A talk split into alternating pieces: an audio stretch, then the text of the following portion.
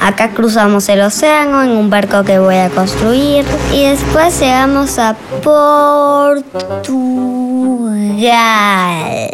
Yo quiero ir primero a Groenlandia. Uy, no, hermana, está todo blanco este país, debería hacer un montón de frío. ¿Qué pasa acá que no están en la cama? ¿Qué están haciendo con ese mapa? Estamos organizando nuestro viaje alrededor del mundo. Yo quiero ir a Groenlandia y ella dice que hace frío. Nunca quiero ir a los países que a mí me gustan. Bueno, un segundito, por favor. Antes de que avancen con su plan, una pequeña consultita para hacerles. ¿Cómo piensan pagarlo este viajecito? Primero elegimos bien los países, después te pedimos que nos compres todos los pasajes. Si no vamos a Groenlandia, yo no voy. Ah, bueno, bueno. Orden en la sala, por favor. Me da la sensación de que no saben que para que ese viaje se haga realidad se necesita muchísima plata que no tenemos. Así que, ¿por qué no se ponen a ahorrar para alcanzar sus sueños? Tal como lo hizo Emilia. ¿Quién es Emilia? Emilia, ¿no la conocen? La chica de las antorchas. Al igual que ustedes, ella tenía un sueño dorado Quería tener un circo con los mejores malabaristas, trapecistas y equilibristas que nadie hubiera visto jamás.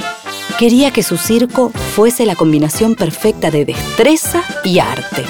Y de hecho, tenía todo el espectáculo en su cabeza. Solo le faltaba una cosita, pequeñita, el circo. Desde muy chiquita sus papás la habían mandado a clases y soñaba con el día en que pudiera presentarse frente al público. A medida que fue creciendo, siguió practicando y aprendiendo nuevas destrezas circenses. Malabares, trapecio, acrobacia, caminar sobre la cuerda floja, saltar en la cama elástica o en la cama de los papás. Para su cumpleaños de 10 le regalaron unas coloridas clavas para hacer malabares. Ah, no, Emilia estaba rechocha y se la pasaba dale que te dale, dale que te dale, revoleando las clavas por el aire. Primero con tres, después se animó con cuatro y terminó haciendo sus trucos con las cinco que venían en el paquete. Sus amigos alucinaban cada vez que la veían desplegar su arte. Era tan rápida que parecía que hacía magia, no malabares. Pasaron los años y cierto día en una plaza, Emilia se quedó maravillada al ver a unos chicos más grandes practicando monociclo. Le preguntó a su papá si podía acercarse y les pidió a los chicos que le enseñaran a subir y andar un poquitito aunque sea. Claramente Emilia tenía facilidad para esas cosas. En cuestión de minutos estaba dando vueltas por la plaza sin ningún inconveniente. Al volver a su casa, no perdió oportunidad. Pa, estuve pensando. Y para Navidad quiero un monociclo. Ay, Emi, a mí me encantaría, pero tengo la sensación de que debe ser bastante caro. No te quiero ilusionar porque creo que no voy a poder comprarlo. Eh, se me ocurre una idea. Yo te doy la plata que junté para tu regalo. Y el resto, puedes ahorrarlo. Vos ya tenés 13 años, quizás podés buscar un trabajo de verano, cuidar a los hijos de Jimena, nuestra vecina, eh, o pasear a los perros de la cuadra. Era una buena idea, pensó Emilia, pero ¿qué otra cosa podía hacer para ganar la plata que faltaba? Los perros le daban un poco de miedo, y los hijos de Jimena, aún más miedo. Eran demasiado traviesos los mellizos. Emilia se puso sus auriculares y salió a caminar. A veces, tomar un poco de aire le ayudaba a aclarar las ideas. Al llegar al semáforo de la avenidota y la callecita, se le iluminó la lamparita. ¿Cómo no me di cuenta antes? Tengo que venir hasta acá con mis clavas a hacer malabares en los semáforos. Y con las propinas que me den los automovilistas, voy juntando lo que me falta para comprar el monociclo. Ni lerda ni perezosa, Emilia fue corriendo hasta su casa, agarró sus clavas, una gorra para recolectar las monedas y enfiló para el semáforo de la avenidota y la callecita. Al llegar esperó paciente que el semáforo se pusiera en rojo. Y arrancó. Ah, bueno, lo entusiasmada que estaba Emilia haciendo malabares para un público por primera vez. Y además, era fantástica. Las familias enteras se asomaban por las ventanillas a ver el espectáculo. Incluso, algunos dejaban el celular que tenían en la mano y se quedaban mirándola embelesados. De pronto, escuchó unos bocinazos. El semáforo ya se había puesto verde y Emilia se tuvo que ir corriendo hasta la vereda para que no la pisaran. La emoción de hacer malabares para un público por primera vez fue tan cautivante que no hizo tiempo a pasar la gorra. Entonces sacó su celular y buscó en internet. Mm, los semáforos duraban solo 40 segundos. Así que se puso a planificar y a practicar una rutina con varios de sus trucos favoritos, pero que durase 30 segundos, para en los 10 segundos restantes tener tiempo para pasar la gorra. La probó en el siguiente semáforo. Y al terminar, fue auto por auto, gorra en mano, recogiendo lo que le daban. ¡Genial! ¡Qué capa! ¿Me puedes enseñar a hacer malabares? ¡Wow! Estuvo buenísimo. Gracias, gracias, muchas gracias. A ver por acá. ¡Ey, gracias! Un billete de 100. Gracias de corazón, estoy re contenta. Ups, se pone en verde. Nos vemos la próxima. Emilia siguió haciendo su show un par de horas más hasta que se encontró con un hermoso problema. Su gorra estaba llena, no entraba ni una moneda más. Su debut había sido un éxito. Incluso había chicos que se habían ido a la esquina solo para verla a ella. Uno de los chicos llamó especialmente su atención. Estaba solo, parecía bastante más grande. Iba vestido de circo. El chico la miró con una sonrisa cómplice y se le acercó. Hola, me llamo Garson. Te estuve mirando y sos muy buena con las clavas. Te felicito, pero no sois precavida. Gorra muy pequeña. Ten mi bolso para que puedas seguir juntando. Mañana vuelvo a buscarlo. Si no te molesta, tengo algunos consejos que darte. En primer lugar, mañana venir con bolso además de la gorra. Gorra solo para semáforo. Bolso para guardar todo el dinero y la comida para descanso. Si no, estar frita. Emilia se rió. Muchas gracias por el bolso, Gerson. Qué rara tu tonada. Vos no sos de acá, ¿no? No, soy de Polonia. Ay, qué lindo, me encantaría ir. Mis abuelos vinieron de Polonia hace mucho tiempo escapando de la guerra. ¿Y qué haces acá? ¿No extrañas? Yo me encanta viajar. No siento mucho apego, pero sí extraño a mi hermana Sarenka. Ya dos años que no la veo. Así es la vida de viajeros. Te veo mañana entonces. Acordar de traer bolso, por favor. Cuando se estaba yendo, Gerson se dio vuelta y dijo sonriendo. Sos muy parecida a mi hermana Sarenka. Esa tarde Emilia siguió con su rutina un par de horas más y volvió a su casa con el bolso lleno de monedas. Entonces se dio cuenta que de seguir así, en un mes ya iba a tener suficiente plata para comprar el monociclo. Cuando su papá llegó de trabajar, Emilia le contó todo. Me encantó ir, papi. Sentí una sensación hermosa cuando hacía mi rutina, cuando los chicos me aplaudían. ¿Quién te dice? Por ahí después del monociclo puedo seguir ahorrando y cumplir mi sueño del circo propio. Con lo talentosa que sos y con la pasión que le pones a lo que haces, no me cabe duda que vas a lograrlo, hija. Al otro día, Emilia fue un poco más temprano que el día anterior porque el pronóstico indicaba lluvia. Agarró sus clavas, el bolso para devolverle a Garzón y una mochila grande con dos sándwiches y una botella de agua. Al llegar se repitieron casi idénticas las escenas del día anterior. Mucha gente vivándola.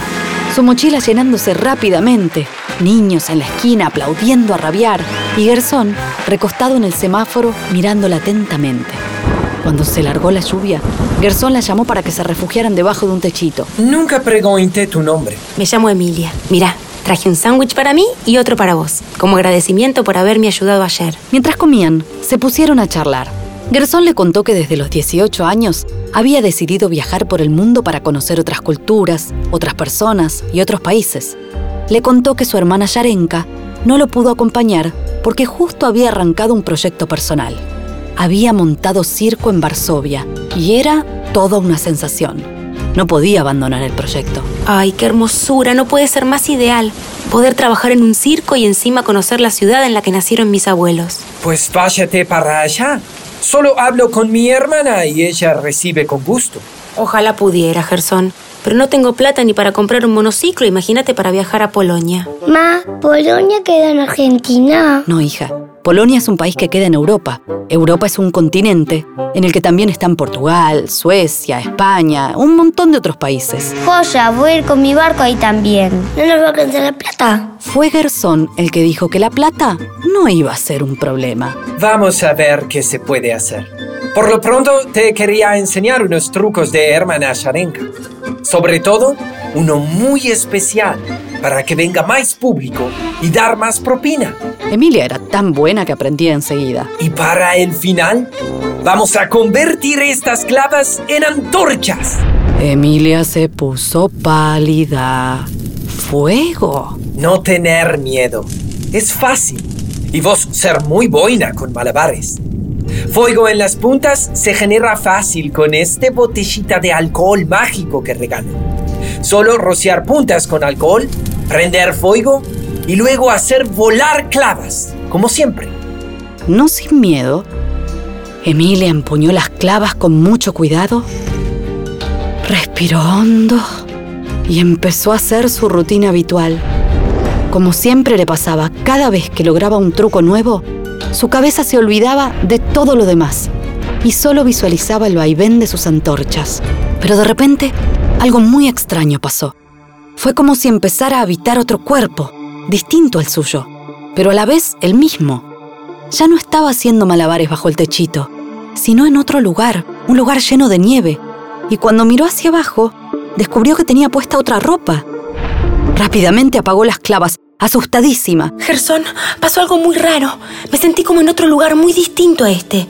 Había nieve a mi alrededor. Hasta sentí como que estaba en otro cuerpo. Me dio mucho miedo, así que dejé de practicar. No pienses que fue por el fuego. Las antorchas no me dieron miedo. Yo avisé. Es alcohol mágico. Sugerencia. Mientras antorchas ser prendidas, déjate llevar por lo que sentir. Sin preocuparse. Confía en mí. La magia es buena. ¿Y quién dice? Ayuda a cumplir sueños. Emilia eligió confiar y siguió practicando. Tan pronto sus antorchas empezaban a bailar por los aires, volvía a ese extraño y frío lugar, y a ese cuerpo que no era suyo, pero que seguía las instrucciones que le daba su cabeza.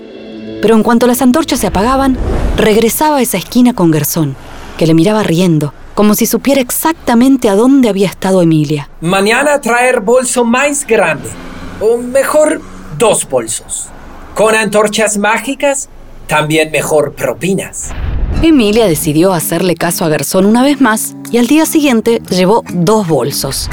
Las antorchas definitivamente fueron la sensación de la esquina.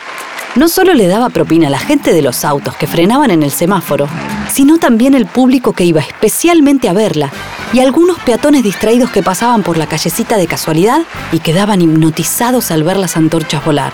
Y ahí estaba siempre Gersón, sonriendo pícaramente. Era como si supiera claramente lo que le pasaba a Emilia mientras hacía su número circense. Esa tarde la magia volvió a ocurrir. Apenas revolvió las clavas por el aire, Emilia volvió a ocupar ese otro cuerpo. Pero esta vez se vio frente a una tribuna colmada de gente que la vivaba en un idioma raro, con frases y palabras que no comprendía exactamente, pero que sin dudas eran para celebrar su talento.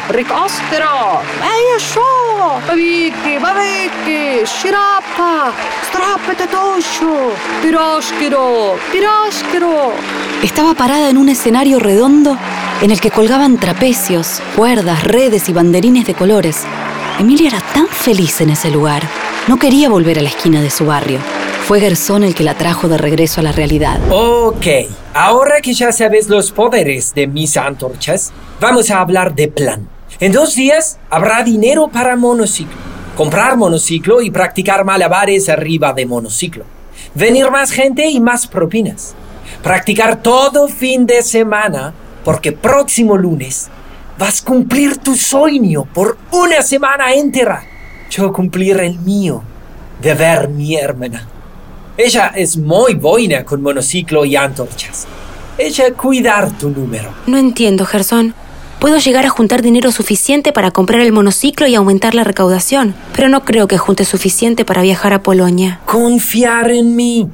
Hacer todo como digo y lunes que viene avisar en tu casa que irás fuera todo una semana. Por supuesto, todo salió tal cual había dicho Gersón. A los dos días, Emilia juntó el dinero suficiente, compró el monociclo, ensayó, ensayó apasionadamente noche y día, y cuando se presentó en la avenidota, el nuevo número fue un furor. Hasta fue gente de la Intendencia a proponerle montar un show con otros artistas en el predio ferial de la ciudad. Emilia estaba radiante, sin embargo no dejaba de pensar en las palabras de su nuevo y misterioso amigo. ¿A qué se refería Gersón con que estaría fuera una semana? Al ponerse en rojo el semáforo, se subió al monociclo, agarró las clavas envueltas en el lienzo previamente rociado con alcohol mágico y una vez en la mitad de la calle, les prendió fuego y comenzó su número. Como ya era habitual, tan pronto las antorchas empezaron a surcar los aires y a dibujar estelas de fuego frente a los ojos de los transeúntes que se apoyaban a verla, Emilia volvió a ese lugar y a ese cuerpo que no eran los suyos. De vuelta al público rodeándola y aplaudiéndola en ese otro idioma, de vuelta esa vestimenta hermosa pero tan distinta. Emilia se lamentó porque sabía que se terminaría en breve, pero esta vez el final fue distinto. Cuando su número estaba acabando y la última clava dio la pirueta del adiós y se depositó en su mano, Emilia no volvió a su semáforo, sino que permaneció en ese escenario. No sabía bien qué hacer, así que empezó a saludar y agradecerle al público que la vivaba. Justo en ese momento sintió una voz que le susurró al oído. Hasta dentro de una semana, hermana de antorchas. Yo cuidar tu número en Avenida. Vos cuidar mi circo en Polonia. Podrás hacer el espectáculo que tanto soñaste. Toda gente sabe que esta semana habrá nuevo número. Que lo disfrutes, querida. Emilia giró rápidamente y sintió un perfume que se evaporaba. Entonces respiró hondo, cerró los ojos y susurró por lo bajo. Gracias por este viaje, amigos. Volvió a abrir sus ojos y disfrutó plenamente de la lluvia de aplausos que le daban en su nuevo circo polaco. Y colorín colorado, este cuento se ha acabado. Y colorín coloros, este fue otro cuento feroz.